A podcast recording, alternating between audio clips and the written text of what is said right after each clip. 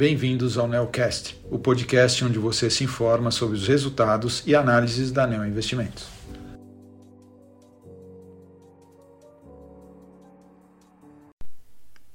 Olá, meu nome é Guilherme Camacho, sou um dos gestores da estratégia de ações long and short da Neo Investimentos e estou aqui para comentar o desempenho do fundo Neo Argo Long Short no mês de novembro. O fundo teve uma performance negativa de 0,45% no mês em comparação com um retorno positivo de 1,02 do CDI.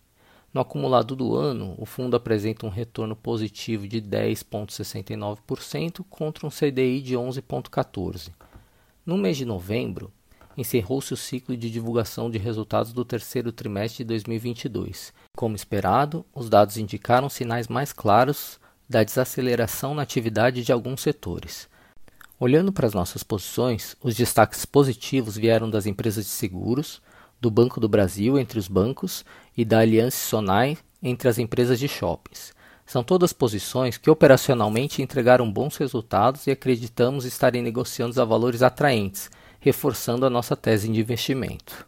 Outro evento importante anunciado no mês de novembro foi a aprovação pelo CAD da fusão entre a Aliança Sonai e BR Malls.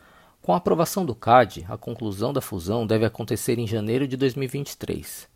A empresa resultante da fusão será a maior empresa de shoppings brasileira e cujas ações terão a maior liquidez. A entrega das sinergias nos próximos dois a três anos devem fazer com que os resultados da nova empresa cresçam acima da média do setor. Tudo isso, combinado com um valor atraente, nos deixa otimistas com o nosso investimento em ambas as empresas.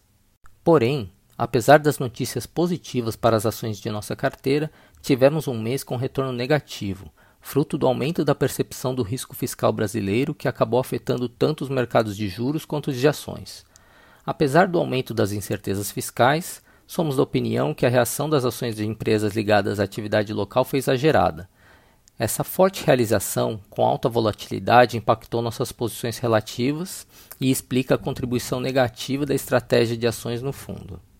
Agora entrando na performance das estratégias.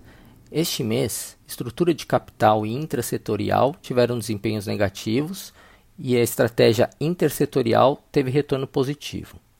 A estratégia estrutura de capital rendeu menos 0,54%, sendo o principal detrator vindo do relativo entre ações do grupo Gerdau.